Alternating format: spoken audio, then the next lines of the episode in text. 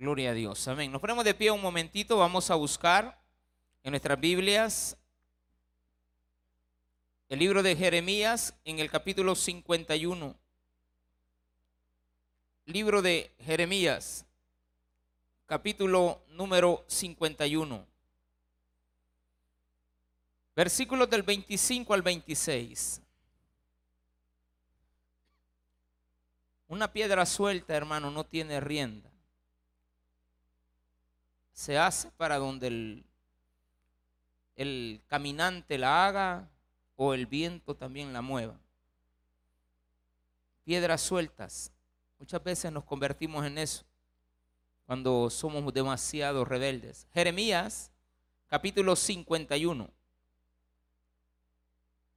versículo número 23 y 24. También quebrantaré por medio de ti al pastor y a su rebaño. Quebrantaré por tu medio a labradores y a sus yuntas, a jefes y a príncipes quebrantaré por medio de ti. 24. Y pagaré a Babilonia y a todos los moradores de Caldea todo el mal que ellos hicieron en Sión, delante de vuestros ojos, dice Jehová. He aquí, yo estoy contra ti, oh monte destruidor, dice Jehová, que destruiste toda la tierra, y extenderé mi mano contra ti, y te haré rodar de las peñas, y te reduciré a monte quemado, y nadie tomará de ti piedra para esquina, ni piedra para cimiento, porque perpetuoso asolamiento serás ha dicho Jehová. Oremos al Señor. Padre, gracias te damos. Nos das la oportunidad de estar nuevamente en tu casa, aprender más de tu palabra. En el nombre precioso de nuestro Señor Jesucristo. Pedimos, Padre bendito, que seas tú quien guíe nuestra vida para fortalecernos en la peña y no ser piedras del camino. En el nombre de Jesús, gracias por todas las cosas que nos das cada día. Amén y amén. Gloria a Dios. Puede tomar su asiento, mi amado hermano. Hace dos semanas hablábamos acerca de cómo Dios quebranta incluso a los líderes de las iglesias. Y en este caso, quebrantaba al pastor, pero también a todos sus labradores. Ahora el tema se reduce a una persona en particular a un individuo. Eso quiere decir que podemos ser nosotros. Cada piedra puede simbolizarse por lo que nosotros muchas veces hemos construido en la vida.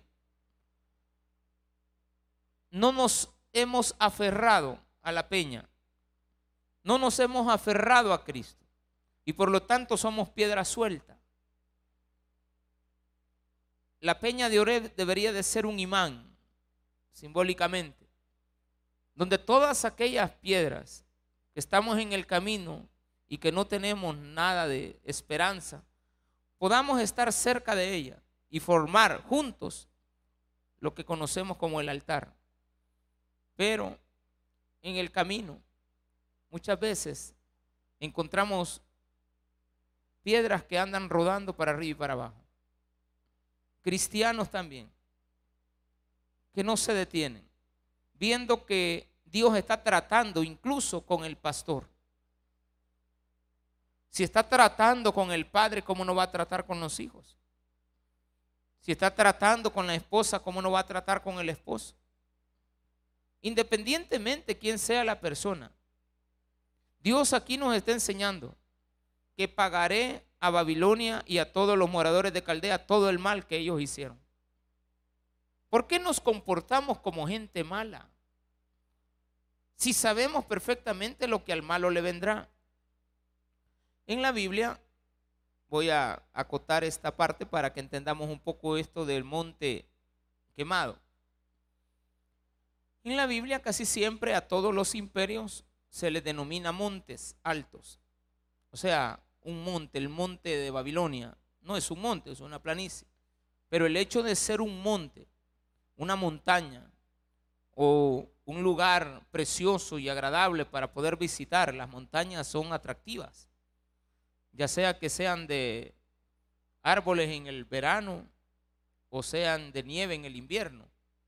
Siempre son atractivas. La gente las quiere escalar, la gente quiere llegar a la cúspide, pero en medio vamos a encontrar piedras que pueden hacernos resbalar. Y esas piedras que te hacen resbalar muchas veces son nuestra misma familia. Es la misma iglesia. Por eso quebrantaré al pastor para que el pastor no te haga quebrantar. Quebrantaré a Babilonia porque te trató mal. El mandato a Babilonia era, acabate, bueno, encárgate ahí de todos mis hijos rebeldes, llévate los cautivos y allá tenerlos porque son rebeldes. Pero el problema es que se les pasó la mano. Ya después los querían quemar vivos a los muchachos, si no estaban haciendo nada. A Daniel se lo tiraron a unos leones, son malos, hermano. Una cosa es que te lleven preso y otra que te estén dando pescozones allá adentro. Entonces mucha gente trata mal a los que Dios le ha encomendado. Dios le encomendó a Babilonia, llévate a mis hijos cautivos. Pero no los debes de maltratar. No le dijo eso, no le dijo maltrátalos. Y eso es lo que muchas veces nos pasa o nosotros hacemos. En la guerra mucha gente fue llevada cautiva. Muchos niños fueron entregados a padrastros, a, padres adoptivos. Tal vez no en este lugar donde nosotros estamos, en Apopa, en Nejapa, pero si uno va a las montañas de Nahuaterique y uno va a las montañas de, Arambala, y uno va a Morazán, uno sabe perfectamente que en la guerra muchos niños, bebés de un año, de meses, eh, huérfanos, fueron entregados a personas que no eran sus padres, que querían un niño, una niña. Pero no crea que todos han tenido finales felices.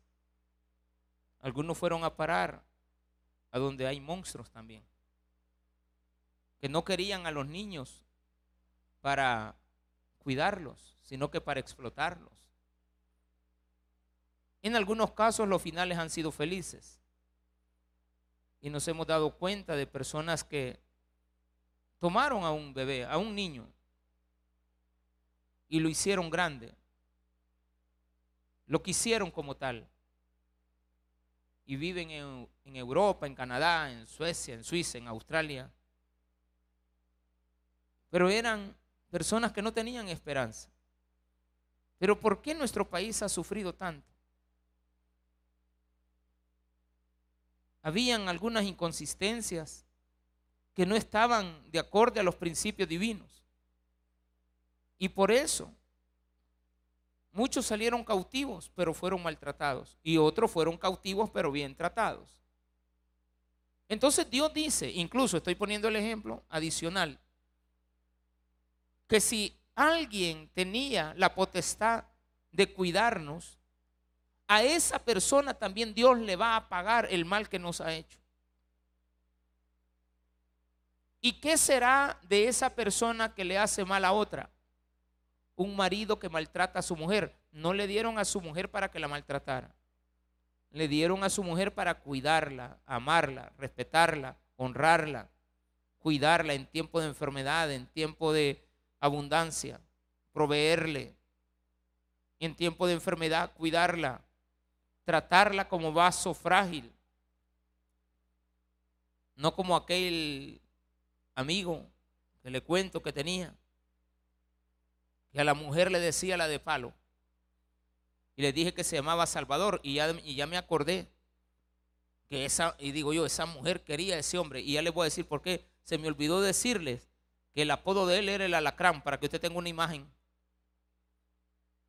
una idea, imagínese, porque dicen de que la gente le ponen el apodo según lo que nosotros vemos. De él le decían el alacrán. Dice, ya se lo puede imaginar ese tipo. Claro, no creo que la maltrataba, solamente lo decía. Se lo decía con mucho cariño, creo que la amaba mucho.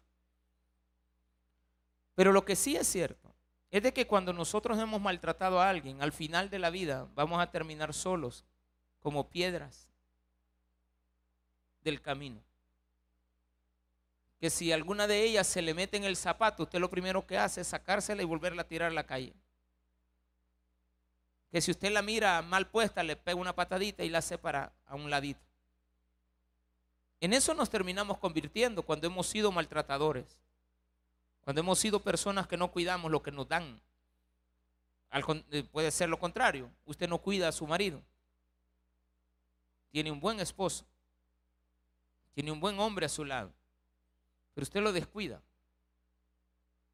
Hablábamos hace una semana acerca del cuidado del hombre para con la mujer, tomando en cuenta el poema que encontramos en el libro de Cantar de los Cantares en su capítulo 1. Muy bonito. Pero ahora Dios nos dice, ok, he quebrantado al pastor para que te des cuenta que no tienes que confiar en él. He quebrantado a Babilonia todo un imperio y lo voy a convertir en un monte quemado. Si es el imperio el símbolo de un monte y el monte por lo general muestra fortaleza, una montaña ella sola. Hay montañas que son solas, ellas. Hay montañas que están entre montañas. Y uno no sabe en cuál montaña vaya. Las cordilleras están formadas por montañas. Cuando uno va para el aeropuerto hay un cerro, se llama Cerro, no se me olvida ahorita el nombre. Hay un cerro ahí por, por Barahona, Cerro de Barahona. Y es una montaña entre medio de todo un sequedal, donde está una gran planicie. Usted va pasando en esa carretera y ve la montaña ella sola. Por lo tanto, se puede ver desde cualquier lugar y es imponente. Me decía mi esposa un día de esto, íbamos pasando, ¿no te dieran ganas de subir a la cúspide de esa montaña? Sí, le digo, muy bonita. Se ve siempre, la he visto así, pero no, no, no, no sé qué tan lejos sea. Pero un día voy a ir. Vamos a subir a la cúspide. No sé qué se mira de allá. Puede ser que sea la, vista que tenía este, el indio Aquino y poder percibir lo que él veía como una fortaleza. Pero viene Dios y dice, voy a comparar a Babilonia a un monte como ese y lo voy a convertir en un monte quemado. Ay, hermano. Si Dios es capaz de derribar al pastor, de derribar al monte, de derribar a Babilonia, ¿cómo no va a tratar a una persona sola? Y que después puede quejarse, De decir de que tenemos que tener misericordia. Ahora en la mañana casi siempre sintonizo, aunque sea unos minutitos, no me queda tiempo de verlo todo, pero entre que ya nos estamos arreglando, saliendo. A las 6 de la mañana estaba saliendo una entrevista que me gustara que usted la pueda ver. La, único que la repiten como a las, no sé si entre las 10 y a las 10 de la noche.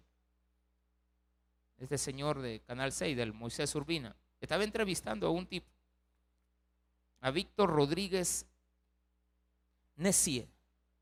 Es un costarricense hablando acerca de las consecuencias que se pagan cuando tú has maltratado a otros. Y él decía, en este país cometieron un gravísimo error de ignorantes y dice él, a estos magistrados que ustedes tenían aquí, habría no sé qué hay que hacer, dice, si volverlos a mandar a la escuela, a la universidad o quitarle los títulos. E-, el hombre es un extranjero y ha hecho un libro de las historias del mundo o sea, lo ha editado, no sé qué es lo que él ha hecho. Es parte de esa información. ¿Cómo es posible que le pongan a las personas que le hicieron tanto daño a otros, que vengan y les digan que quedan absueltos? Si los delitos de esa naturaleza no pueden ser absueltos. Es de razonamiento, es de principio.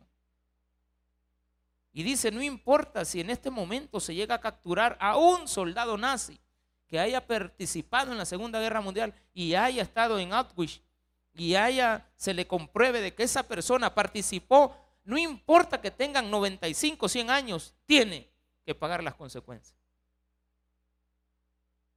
Entonces aquí tenemos un problema. De repente usted se vuelve perdonadora de un maltratador. Le da amnistía. ¿Qué significa amnistía? Dije que la palabra es bien curiosa.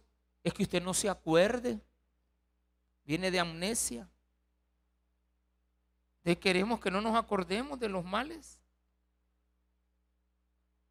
¿Cómo le vamos a estar diciendo a la mujer? Y vos todavía te acordás cuando te di aquel pescozo. Vos cada rato me lo sacás. Hace 20 años fue. Ay, vos ya. Es cierto, si, cada vez que la mujer se mira en el espejo se ve la nariz de lado. ¿Y de qué creen que se acuerda? Cada vez que ve al espejo dice, ¿quién me dobló esta nariz?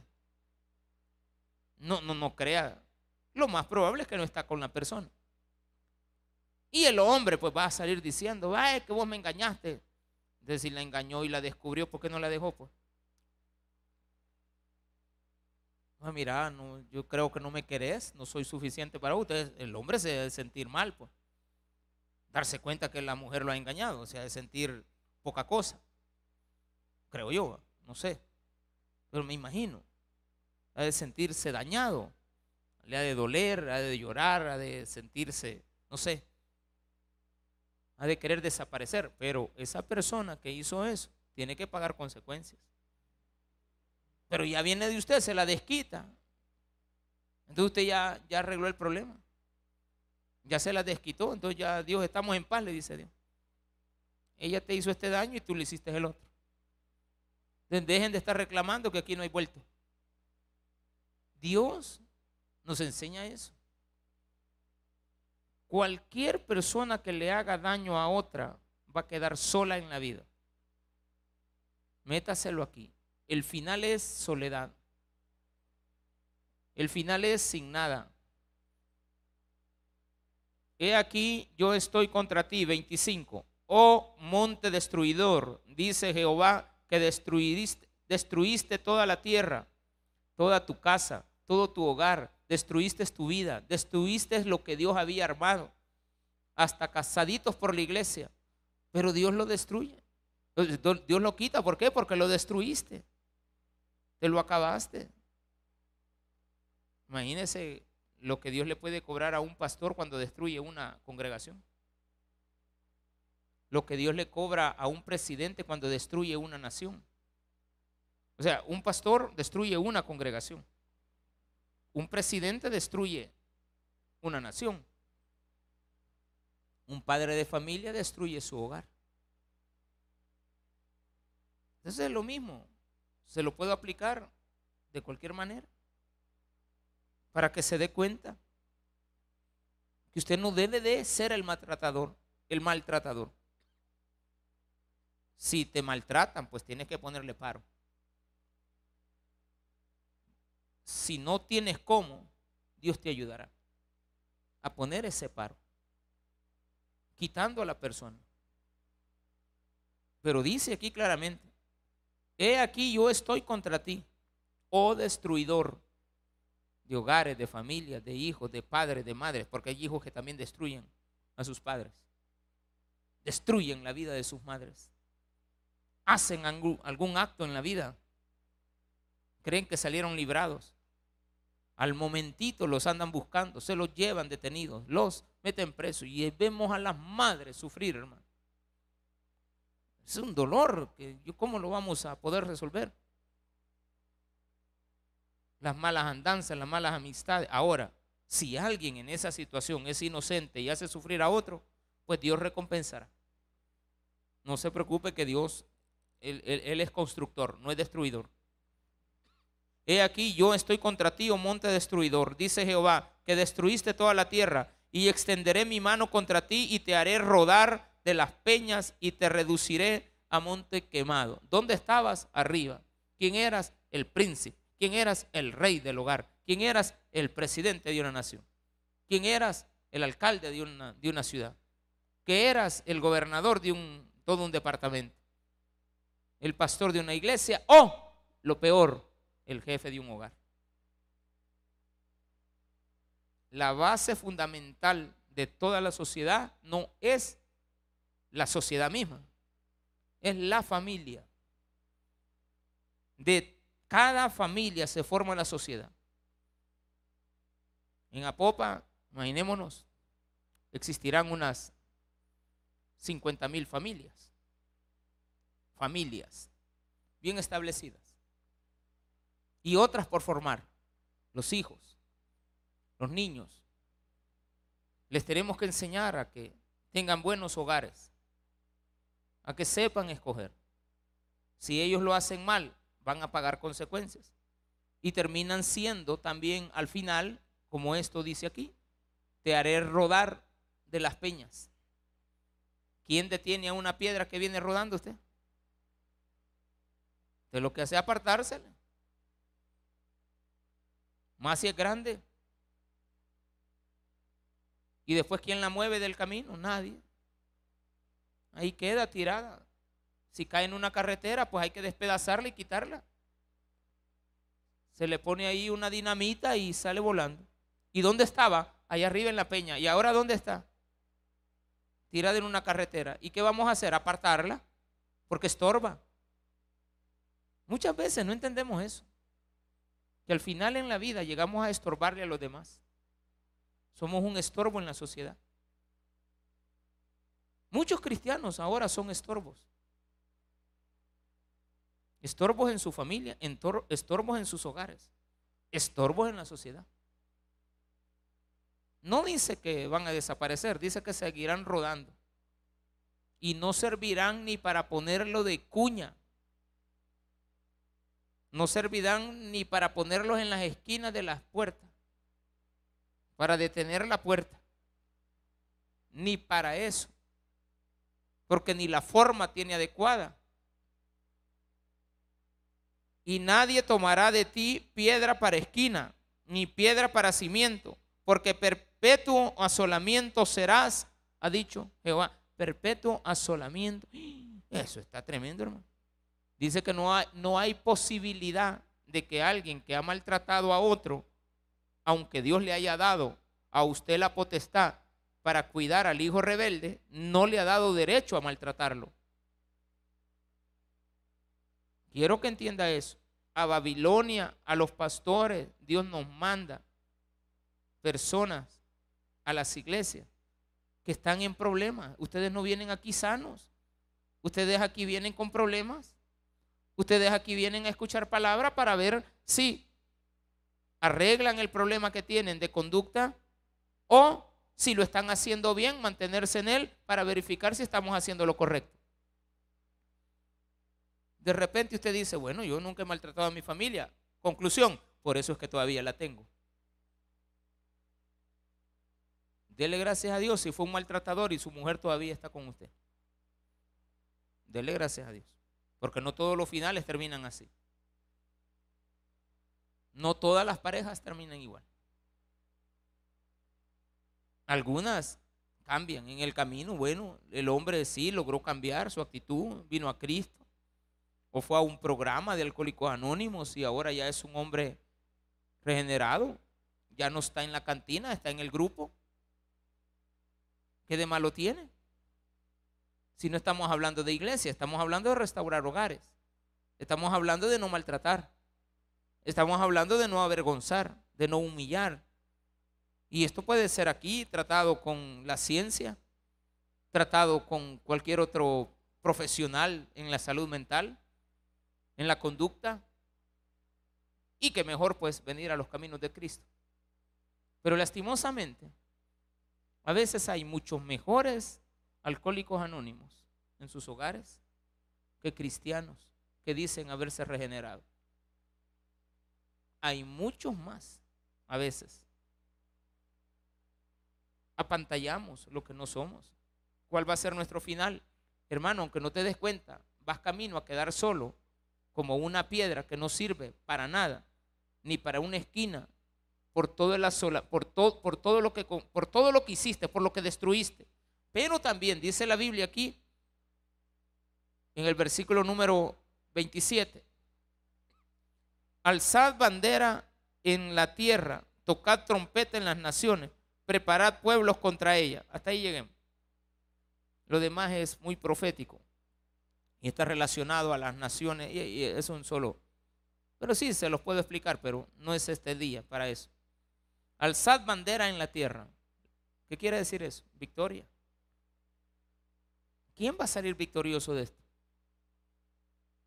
El que se mantuvo tomado de la peña, el que no se cayó de arriba, el que no se cayó de, la, peña, el que no fue lanzado para ser rodado, el que no se había vanagloriado de su, propio beneficio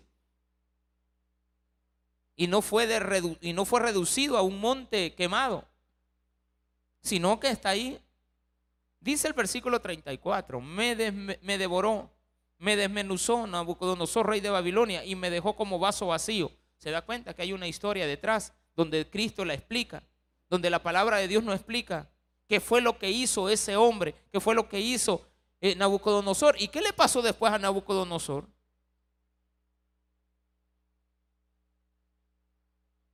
Él se la se le llevaba de grande.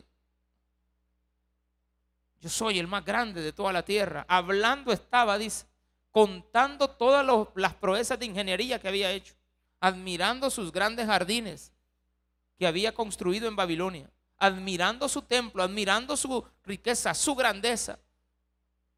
Yo lo hice, ay, fue diciendo yo, ahí me lo agarró el Señor y le dieron ganas de ser vaca.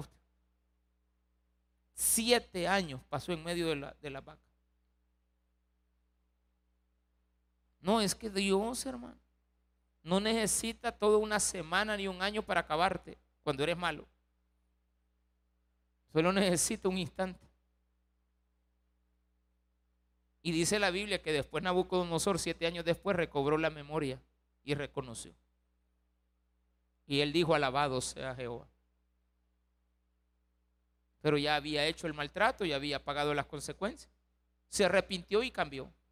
Dios le da oportunidades a todos reconoció quién era el rey de reyes y señor de, señores. Reconoció de que Daniel tenía a un Dios mucho más alto que los que ellos tenían. Pero muchas veces nosotros todavía como cristianos no damos a conocer eso en nuestra vida. Versículo 36. Por tanto, así ha dicho Jehová, he aquí que yo juzgo tu causa y haré tu venganza y sacaré su mar y haré que su corriente quede seca y será Babilonia monte de ruinas morada de chacales, espanto y burla sin morador. ¿A quién? Al maltratador. Sí hay relación. Dios está interesado en que la familia sea siempre el centro principal de toda la sociedad y debería de ser de la iglesia. La iglesia no la tenemos que ver como miembros, sino que como grupos familiares. Cada vez que usted viene acá, yo tengo que relacionar quiénes vienen con quién, quiénes son las parejas, quiénes son los hijos, quiénes son la familia, quiénes vienen juntos, quiénes vienen solos. Apoyar al que vive solo, no porque él haya sido malo, sino porque ya se quedó solo. Su pareja falleció, su familia migró. migró. Hay personas que nunca se van a, van a hacer hogares. Hay personas que siempre van a quedar con la familia, con la mamá, con el papá. Y cuando ellos mueran van a quedar solas. Pero ellas están bien así. No crea que les hace falta a alguien. No, así están bien. La Biblia nos enseña que incluso van a haber hombres que voluntariamente se van a hacer eunucos, dice la Biblia. Son eunucos voluntarios. No quieren nada. No, no, no significa que son solteros toda la vida y que al final se van a terminar quedar solos por tan solteros que son. La, la mayoría de mujeriegos son así. El mismo Salomón, el David, si al final hasta le buscaron una mujer para que lo calentara si estaba solo. ¿Por qué? Por andar con una y con otra. O sea, Dios nos hace pagar las consecuencias aunque nos nombre su amigo. Pero cuando nosotros atacamos los problemas familiares y no nos damos cuenta del daño que le estamos haciendo a nuestro hogar, La consecuencia de parte de Dios está advertida. ¿Cómo morirás? ¿Cómo quedarás? Y dice etern, eh, perpetuamente. Bueno, claro, hasta que muera. Busca el arrepentimiento hoy que hay tiempo. No le diga a su mujer, ya no te voy a maltratar, deje de maltratarla. Ya no le diga a su marido, mira, te voy a ya, ya no te voy a comparar con nadie, deje de compararlo. Mira, ya no te voy a estar echando la culpa de lo que pasa todo. Porque de repente usted es el culpable de las cosas. Es que si no hubieras hecho esto, ¿yo qué culpa tengo? En esos momentos usted sabe, bueno, este es un error lo que está diciendo, mejor me quedo callado. Y no hable, no diga nada, no siga, evite. Después viene la, la plática, cambia y a eso se queda en el olvido. No hay por qué estarlo escudriñando. Son temas que nos alejan, son temas que nos separan, son cosas que no debemos de hablar, son cosas que no debemos de continuar. Más adelante, para ir cerrando este capítulo, que es muy bonito, después vamos a hablar el último tema del capítulo 51. Del, capítulo 51 va a ser las quejas de, la, de los hijos de Dios. Quejas del por qué al otro le pasa esto y a mí no me, no me recompensa. Dice el versículo número 45. Salid de en medio de ella, se refiere de Babilonia, pueblo mío, y salvad cada uno su vida del ardor de la ira de Jehová. Y no desmaye vuestro corazón, ni temáis a causa del, del rumor que se oirá por la tierra. En un año vendrá el rumor y después en otro año otro rumor y habrá violencia en la tierra, dominador contra dominador. Cuidadito en los hogares con llegar reclamando lo que oyó afuera. Cuidadito con los rumores llevados a la intimidad. ¿Qué es lo que quiere Dios con esto? Dios ya puso quieto al destruidor ya paró en seco a la persona que estaba maltratando. Babilonia, un monte quemado. Salga de en medio del problema. No dice que deje a la persona. Salga del problema. ¿Cómo? Porque usted es pueblo de Dios, pueblo mío. Yo te voy a proteger. Cada uno salve su vida. Pare usted también. Póngale un stop a eso. A veces las personas no entienden con palabras. Hay que echar mano de las autoridades. Ay, pastor, ¿yo cómo le voy a poner? Las autoridades pueden ayudar. Eso sí, ¿verdad? Usted es mujer. Y la va a atender, imaginemos. Va a ir a la unidad de de no sé qué de la Policía Nacional Civil. Y ahí hay una persona que la va a atender a usted. Cuidado. Cuidado con llegar llorando. Porque usted puede generar en la contraparte un sentimiento de misericordia errónea. Cuidadito con ir llorando, le voy a poner otro caso, con ir llorando donde el compadre. Aquí no habemos compadre, ¿va? Pero de repente usted se queja, sale del problema, pero va a buscar ayuda en alguien que no debe. Debe de buscar la ayuda con Dios. Cuidadito con intimar con el policía o con el psicólogo o con la psicóloga. Cuidadito con intimar con el maestro o con la señorita social. Cuidadito con intimar con el jefe. La secretaria comentándole o la asistente, ya no un secretario, asistente de gerencia, comentándole su problema a su jefe.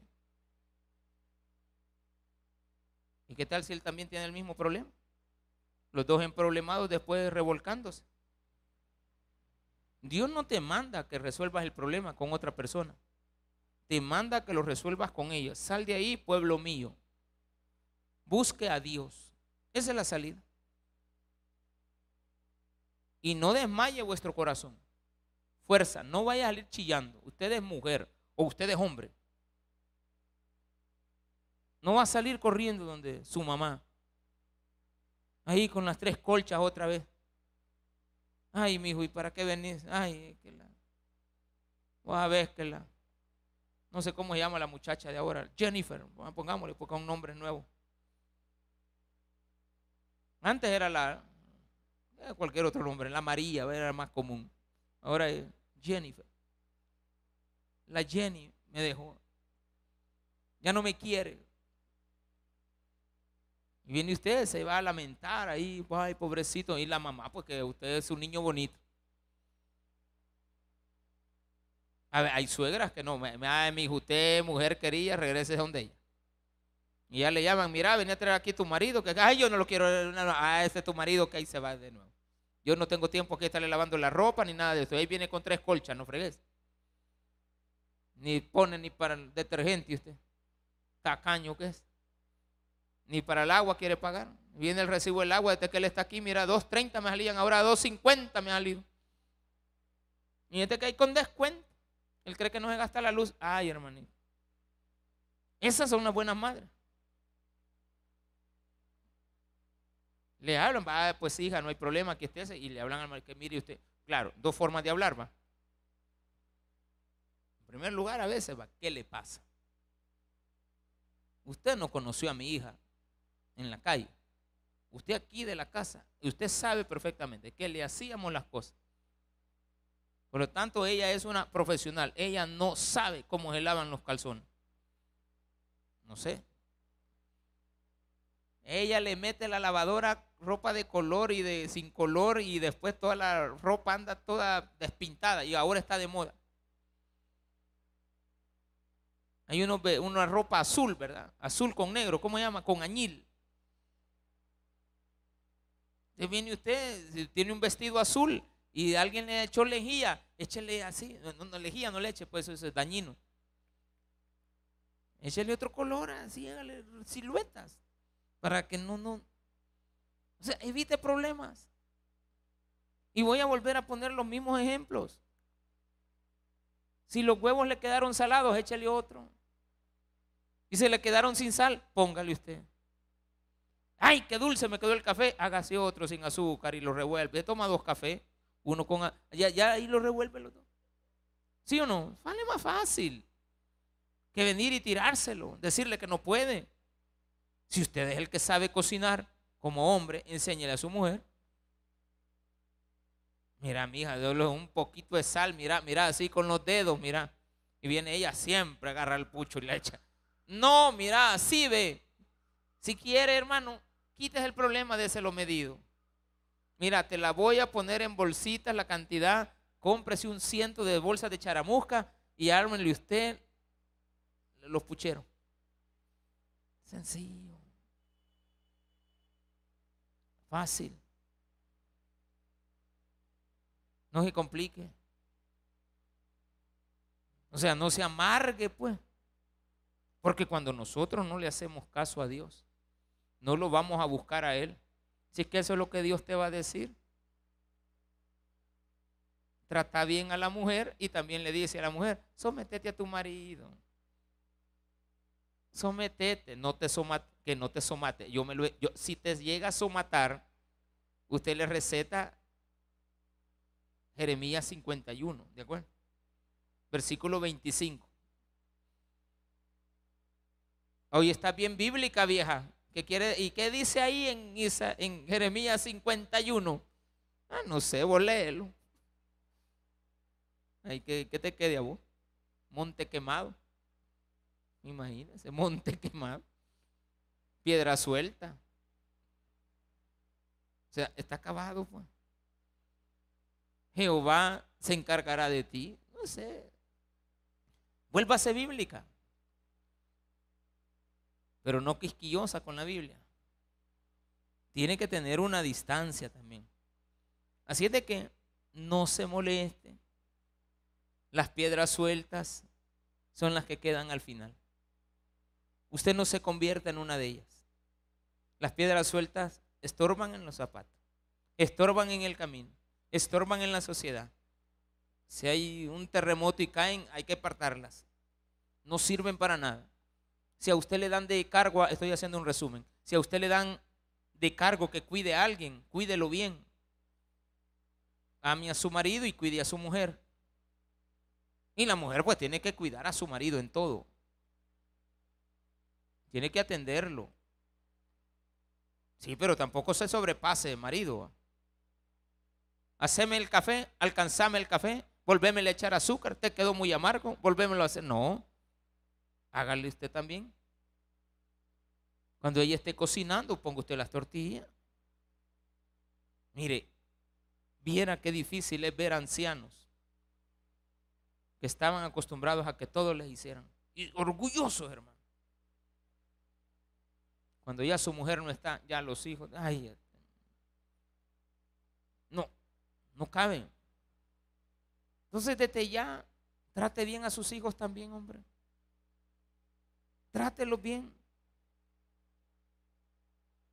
Yo, yo le tengo mucha admiración a mi madrastra, a la, actual esposa de mi papá. Mire, mi papá fue mujeriego. Usted no tiene idea. Fue mujeriego. Pero era una buena persona. Es una buena persona hasta el día de hoy. Es una muy buena persona mi papá. Pero mi madrastra como de repente llega mi hermano Aníbal, llegaba a visitarlo. Y Aníbal tenía a su mamá. Y de repente llevaba a su mamá a la casa de mi papá, donde está la actual esposa. Y ahora estábamos hablando con ella y, y él. Estábamos los cuatro reunidos en su casa en la mañanita. Y, nos acordamos, y es cierto, que un día se habían reunido en la casa de él, ahí, hasta para quedarse a dormir, cuatro ex mujeres de mi papá. Ya toda señora va de 60, de 65. Y viene mi, mi, mi madrastra, le gusta cocinar. Y es viendo las que llegan, les empieza a hacer comida. Le hace comida y le sirve. Viejo, te vas a sentar aquí. Y ella hasta las mueve. No, le, déjenme el plato, yo se lo llevo. Porque mi papá estaba diciendo, no, yo ahora al final de mis días le doy gracias a Dios por esta mujer que Dios me dio. Y dice que todavía una de ellas, la mamá de María Inés, le dijo al oído, porque estaban las cuatro mujeres sentadas en la mesa. Mi papá sentado y, ella todavía sirviendo. Y dice que se levantó y le dijo, niña Cándele, yo la tengo que felicitar a usted. Porque si a mí me hubieran hecho lo que yo estoy viendo ahorita, yo veneno le diera todas estas.